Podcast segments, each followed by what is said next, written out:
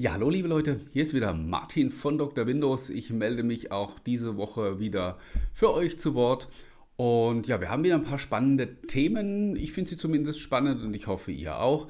In dieser Woche zum einen wollen wir mal reden über Windows 7, das nahende Supportende und in diesem Zusammenhang über alte und neue PCs. Dann sprechen wir mal wieder über die Billiglizenzen für Windows und Microsoft. Da gab es in dieser Woche äh, für Windows und Office da gab es in dieser Woche eine spannende Entwicklung. Microsoft hat nämlich juristische Schritte gegen einen solchen Händler eingereicht.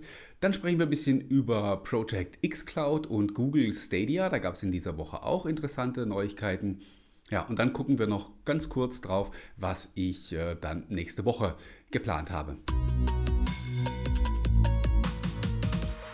Wir steigen, wie gesagt, ein, sprechen über Windows 7. Es ist jetzt nicht mehr lange hin. Am 14. Januar 2020 endet der Support für das mittlerweile doch schon sehr betagte, nämlich äh, über 10 Jahre alte Betriebssystem.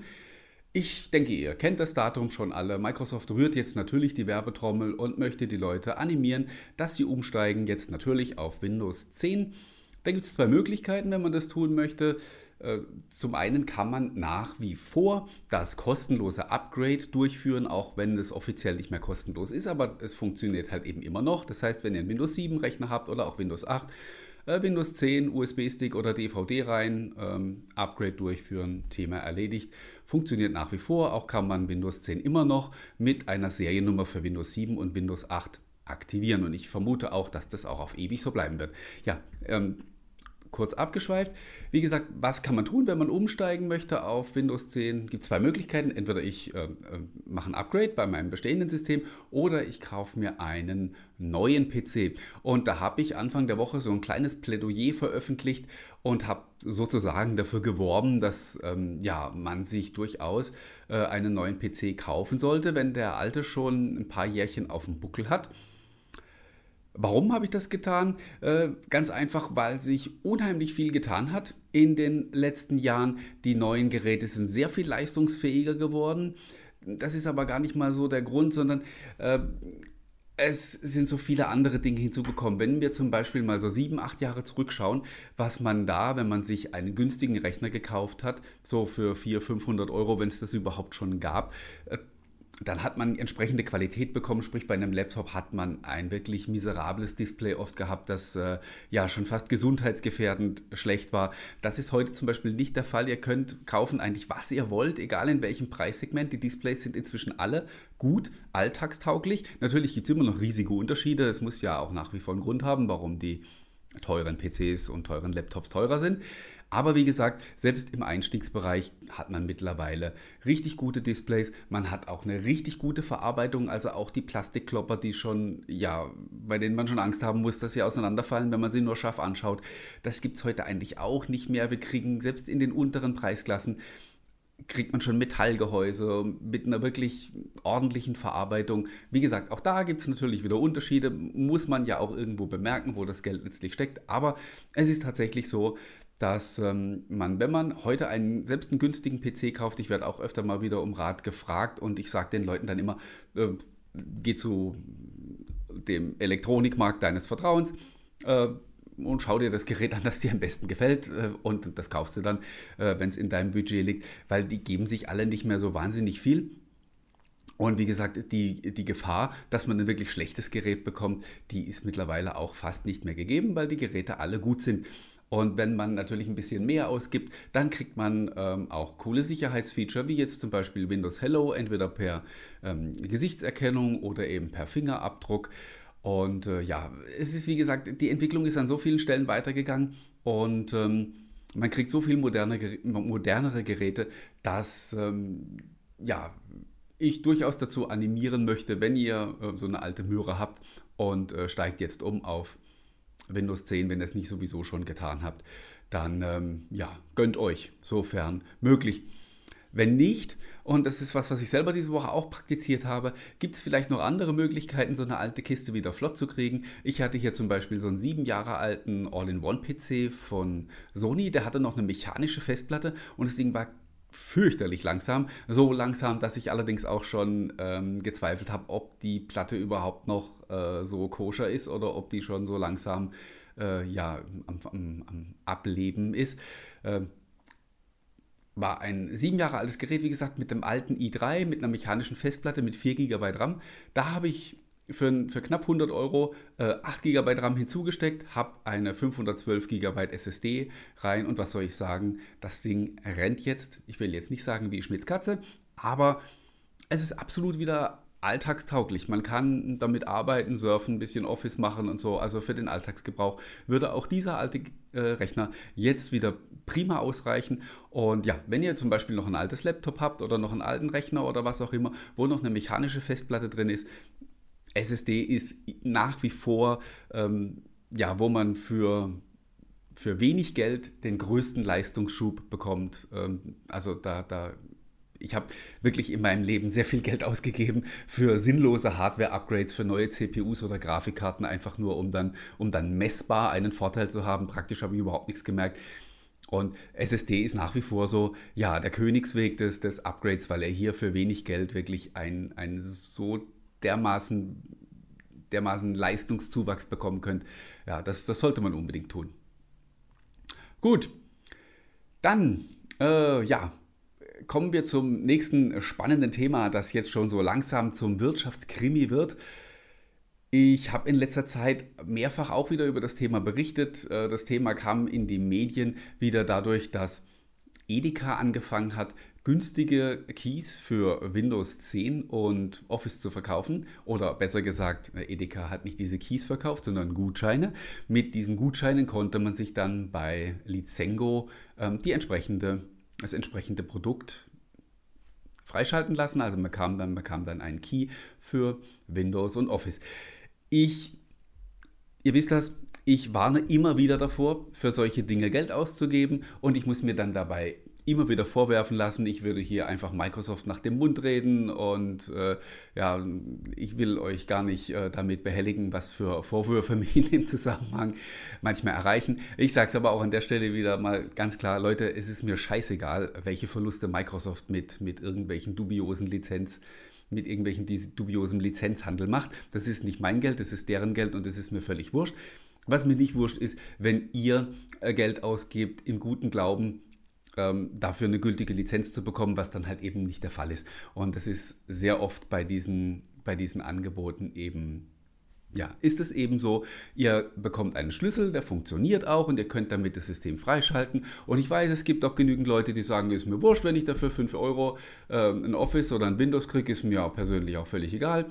Ob das, ähm, ob das wirklich dann juristisch alles so einwandfrei ist. Und wenn der Key halt nicht mehr funktioniert, kaufe ich mir für 5 für Euro wieder einen neuen. Ist okay, ähm, ich bin nicht eure Mutter und nicht euer Erziehungsberechtigter. Wenn ihr das so handhaben wollt, ist es natürlich auch euer Bier.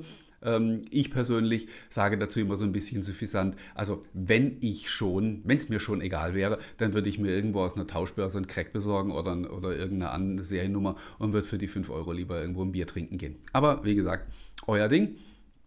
Ja, kommen wir zurück auf den, auf den aktuellen Fall mit Microsoft und Lizengo. Ähm,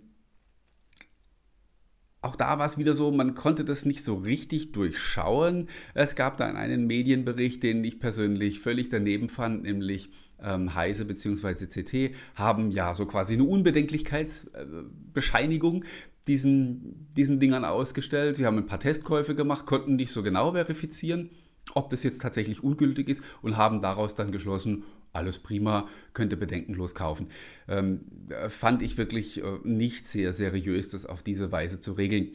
Jetzt gab es diese Woche einen neuen Bericht, nämlich den, dass Microsoft tatsächlich juristische Schritte gegen Lizengo unternimmt, weil einige dieser Keys überprüft wurden und da hat man so ein paar ziemlich dubiose Sachen festgestellt. Äh, was wir vorher schon wussten, war, dass sogenannte Multi-Activation Keys, kurz MAC, von Lizengo verkauft würden, die dürften eigentlich überhaupt nie im Handel irgendwo auftauchen, weil die, wie gesagt, für den Weiterverkauf überhaupt nicht bestimmt sind. Aber was man jetzt auch gefunden hat, waren Produktschlüssel zum Beispiel, die äh, für OEMs in China gedacht waren oder die aus einem Volumenlizenzvertrag mit irgendwelchen ausländischen Universitäten stammten und die natürlich nichts davon wussten, dass ihre Keys ähm, hier irgendwo im deutschen Einzelhandel weiter vertrieben werden. Dann hat man Seriennummern gefunden, die eigentlich zu einem speziellen Education-Programm für die USA gehören. Also sprich, sehr viel dubiose Quellen, obwohl Lizengo stets behauptet, sie würden nur von autorisierten Resellern und Distributoren ähm, ihre Keys beziehen. Auch da hat das, das Magazin CRN Nachforschungen angestellt und hat ein paar Distributoren gefragt und die haben alle gesagt, mit Lizengo haben wir nichts zu tun, wir haben, wir haben denen noch nie was verkauft. Und ja, mit all diesen Indizien, dass da irgendwas nicht ganz koscher ist, zieht jetzt Microsoft eben vor Gericht und möchte das dort klären lassen. Das wird vermutlich eine ganze Weile dauern, bis äh, die ganzen Beweise alles ausgewertet sind. Und wie das nachher ausgeht, äh, wissen wir selbstverständlich auch nicht. Ähm, ist mir an, an, der Stelle tatsächlich auch wieder egal. Ich kann es dann nur wiederholen. Mir geht es nicht darum, dass ähm, Microsoft hin, hier in irgendeiner Weise zu beschützen oder deren Anwalt zu spielen. Mir geht es wirklich nur um die Interessen der Nutzer und ich äh, kann verstehen, dass Leute, die jetzt zum Beispiel zu Edeka laufen und da für 10 Euro oder 20 Euro ein Office oder ein Windows sehen, dass die dann einfach glauben, dass das okay ist, weil ich kann von, von ganz normalen Leuten eben nicht erwarten, dass die da aufgeklärt sind und, und Bescheid wissen. Und äh, es gibt Firmen, die eigene Spezialisten beschäftigen, die sich, die sich mit Lizenzierung beschäftigen, weil es so ein kompliziertes Thema ist. Und aus dem Grund mache ich da keinem einen Vorwurf, der, ähm, ja, der darauf, ich sage jetzt einfach mal, reinfällt. Die Leute können das einfach nicht besser wissen. Aber ihr, äh, die ihr mir hier zuschaut und, und äh, zuhört, ihr gehört zu den Leuten, die das sehr wohl interessiert und die das wissen können und ihr könnt es durchaus auch ein bisschen im Bekanntenkreis weitertragen und den Leuten sagen, ist vielleicht ein bisschen riskant, was man da, äh, was man da kauft, weil man es weiß, man weiß es eben nicht genau. Gut, damit verlassen wir die schwierigen Themen, kümmern uns ein bisschen um Spaß, reden über Gaming. Äh, fangen mal einfach mit, äh, mit Google an. Google hat diese Woche den Starttermin für Google Stadia bekannt gegeben. Äh, das ist am 19. November. Am 19. November um 18 Uhr gehen die Server an und dann dürfen die, die Vorbesteller sich ins Vergnügen stürzen.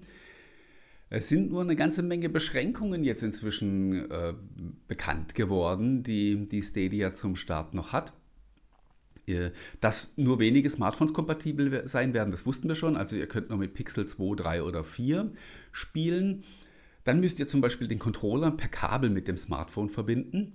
Das ist so eine Einschränkung. Und was noch dazu kommt, ihr könnt auch nicht unterwegs spielen, weil Mobilfunknetze werden auch nicht unterstützt. Das funktioniert anfangs nur im heimischen WLAN. Das Einzige, also wo man, am, wo man von Beginn an so das richtige Stadia-Erlebnis haben wird, ist, wenn man es in Verbindung mit dem Google Chromecast nutzt. Dann kann man nämlich den Controller kabellos verwenden und man kann eben am großen Bildschirm spielen, also am Fernseher oder Beamer oder wo auch immer ihr den Chromecast anschließt. Das ist jetzt alles nicht so furchtbar tragisch. Ähm, ich frage mich nur so ein bisschen suffisant, wenn ich weiß, wie es äh, in, in den Microsoft-Communities manchmal zugeht. Was wäre wohl los gewesen, wenn Microsoft so hochoffiziell sein Project xCloud angekündigt hätte, mit so viel Marketing-Tralala, wie das auch Google gemacht hat, und danach wäre dann bekannt geworden, was denn alles nicht funktioniert zum Start. Und äh, ja, ich äh, kenne da meine Pappenheimer und ich weiß, da wäre es in den Kommentarspalten ganz schön rund gegangen. Ja, damit reden wir dann über, über xCloud. Das ist nämlich diese Woche auch, ja, ich sage nicht offiziell gestartet, sondern in die Preview gestartet. Also Microsoft hat die, die ersten Einladungen verschickt an die Tester. Leider erstmal nur in USA, in Großbritannien und in Korea die ersten Leute, die das ausprobieren konnten, es gibt allerdings auch nur vier Spiele zum Start, ähm, die waren aber alle begeistert und haben gesagt, hey, es funktioniert super und die Grafikqualität ist beeindruckend und es gibt kaum oder gar keine Lags und so weiter. Also äh, begeisterte Rückmeldungen, die dann Microsoft auch dazu veranlasst haben, gleich mal noch ein paar mehr Einladungen rauszuschicken. Man muss natürlich auch das wieder so ein bisschen Vorsicht genießen, weil die Leute, die da jetzt eingeladen werden, sind natürlich die Fans und die, die ähm, ja da sehnlich drauf warten und die wahrscheinlich auch den ein oder anderen Fehler einfach verzeihen und verschweigen, äh, weil sie halt einfach scharf drauf sind, das jetzt schon auszuprobieren. Aber nichtsdestotrotz, das klingt nach, einem, äh, klingt nach einem ganz guten Start. Wann wir in Deutschland auch mit einsteigen dürfen, ist leider im Moment noch nicht raus. Äh, ich warte auch ganz ungeduldig drauf, dass ich äh, xCloud ausprobieren kann. Kollege Daniel von uns aus dem Team hat über VPN sich sozusagen da mal reingehackt in die Preview in den USA. Ähm, solltet ihr mit dem Gedanken gespielt haben, kann ich euch empfehlen, lasst bleiben. das lohnt sich nicht. man braucht wohl doch eindeutig ein, ähm, ein regional verfügbares Datacenter, damit es Spaß macht. Also äh, das hat auf dem Weg äh, keinen Sinn. Wir sind einfach mal äh, gespannt. Das ist wie gesagt ein langes Rennen, das jetzt gerade erst beginnt. Insofern mal gucken, ähm, ob daraus überhaupt ein Zweikampf wird. Also ob dann Microsoft und Google sich um die Abonnenten streiten, ob äh, Amazon vielleicht doch noch um die Ecke kommt oder ob einer der zahlreichen anderen Anbieter, die da jetzt gerade einsteigen, äh, das Rennen macht. Oder was ich persönlich für wahrscheinlicher halte, ist, dass ähm, ja, das einfach ein Markt wird, der halt einfach irgendwann so da ist, in dem sich verschiedene Anbieter tummeln und wo jetzt keiner irgendwo ähm, ja, ein, ein, ein, Monopol errichtet, was, was wir ja auch nicht hoffen wollen. Also ja, unter Fans hofft man immer so, dass, ähm, dass der eine gewinnt und der andere verliert. An, an so Sachen zieht man sich ja dann auch gerne hoch, aber eigentlich ist es völliger Quatsch. Ähm, ja, einfach mal gucken, wie sich dieser Markt so entwickelt. Die Spieler haben ja nicht unbedingt darauf gewartet, ja, und die meisten wollen ja auch eher äh, noch lokal auf PC oder Konsole spielen harren wir der Dinge. Ich, äh, wie gesagt, warte gespannt drauf, dass A, meine Stadia Founders, Founders Edition ankommt, die ich natürlich bestellt habe, denn es interessiert mich äh, technisch sehr stark, wie gut das funktioniert. Und dann möchte ich natürlich auch gerne bei xCloud einsteigen.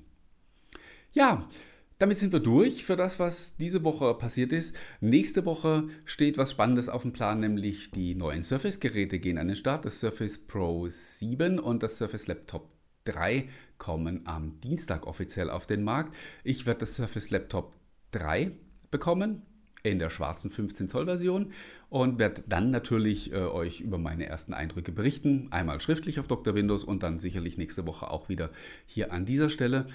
Ja, der Ralf Grüne und der Panos Panay sind momentan so ein bisschen auf Welttournee. Ich habe sie schon in Paris und in London äh, gesehen. Also ich habe sie nicht persönlich da gesehen, sondern habe gesehen, dass sie da waren. Am Montag sehe ich sie allerdings persönlich. Da kommen sie nämlich nach Berlin und stellen dann nochmal die neuen Geräte vor. Und da gibt es so eine kleine Frage-Antwort-Runde. Und ähm, ja, mal sehen, ob es da äh, neue Erkenntnisse, neue spannende, spannende Aussagen zu den Geräten gibt. Ich werde mal vor Ort sein und werde es mir für euch anschauen. Und wie gesagt, nächste Woche reden wir dann über die ersten Eindrücke zur neuen Surface-Generation. Ich bedanke mich für euch mal wieder fürs Zuschauen und fürs Zuhören. Wünsche euch eine tolle Woche und wir hören und sehen uns dann in der nächsten Woche wieder. Bis dahin, ciao, ciao.